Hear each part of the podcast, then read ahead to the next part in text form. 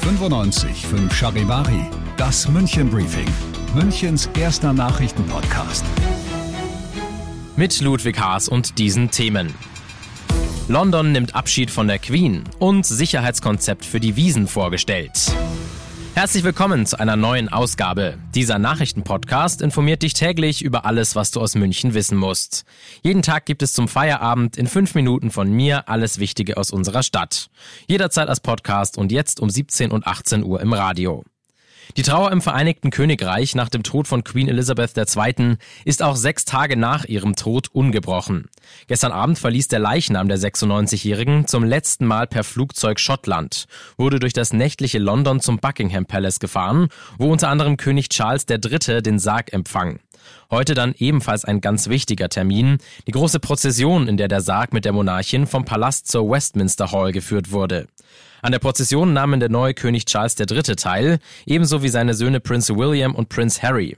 Auch die Geschwister des neuen Königs, Prinzessin Anne, Prinz Andrew und Prinz Edward, begleiteten den Trauerzug durch London.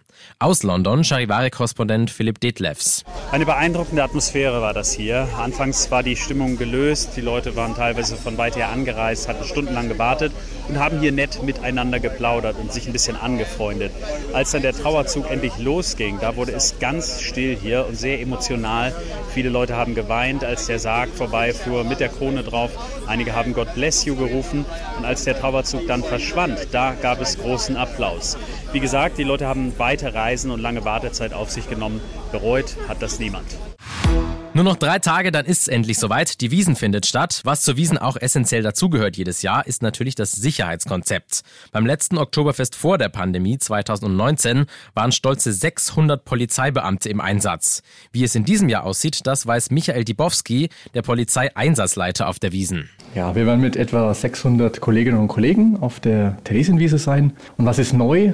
Ja, äh, das ganz Wichtigste, wir haben einen neuen Chef draußen, äh, der neue Wiesenwachleiter, der Herr Schäfer. Der ist normalerweise stellvertretender Leiter der Polizeiinspektion 14 im Westend. Wir haben uns anpassen müssen auf Corona, das heißt, wir haben unser Hygienekonzept angepasst.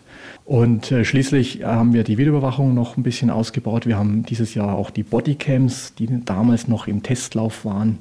Das heißt, es sind diese kleinen gelben Kameras, die an der Uniform getragen werden. Die kennt man schon aus dem täglichen Dienst, aber bei den letzten Wiesen waren die halt noch nicht so verbreitet.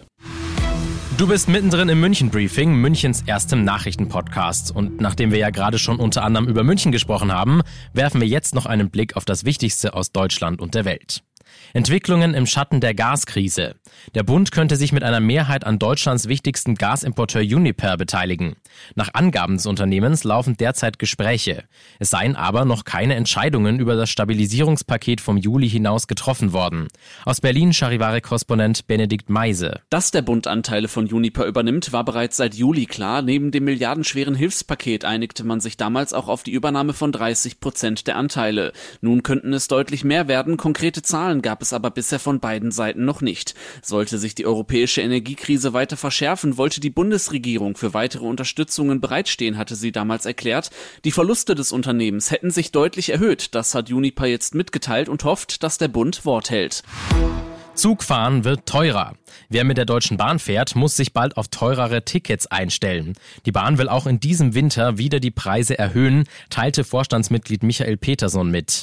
Grund dafür seien die stark gestiegenen Energiekosten. Charivari-Reporterin Zoe Tasovali. Das dürfte vielen Bahnkunden gar nicht gefallen, denn erst im vergangenen Monat teilte der Konzern noch mit, dass jeder zweite Fernzug zu spät war. Das heißt, Fahrgäste mussten so häufig auf ihren Zug warten wie seit Jahren nicht. Und jetzt soll das alles noch mal mehr kosten. Wie viel mehr ist noch nicht bekannt. Das will die Bahn Ende des Monats mitteilen. Das Unternehmen rechnet aber mit etwa zwei Milliarden Euro zusätzliche Energiekosten. Die Preise bei der Bahn steigen normalerweise immer zum Fahrplanwechsel Mitte Dezember. Zum Ende noch was richtig Amüsantes, aber doch Wichtiges. Es gab sie schon früher und jetzt ist sie zurück. Die Reinigungshotline von der Stadt München zur Wiesen, also genauer gesagt vom Referat für Arbeit und Wirtschaft.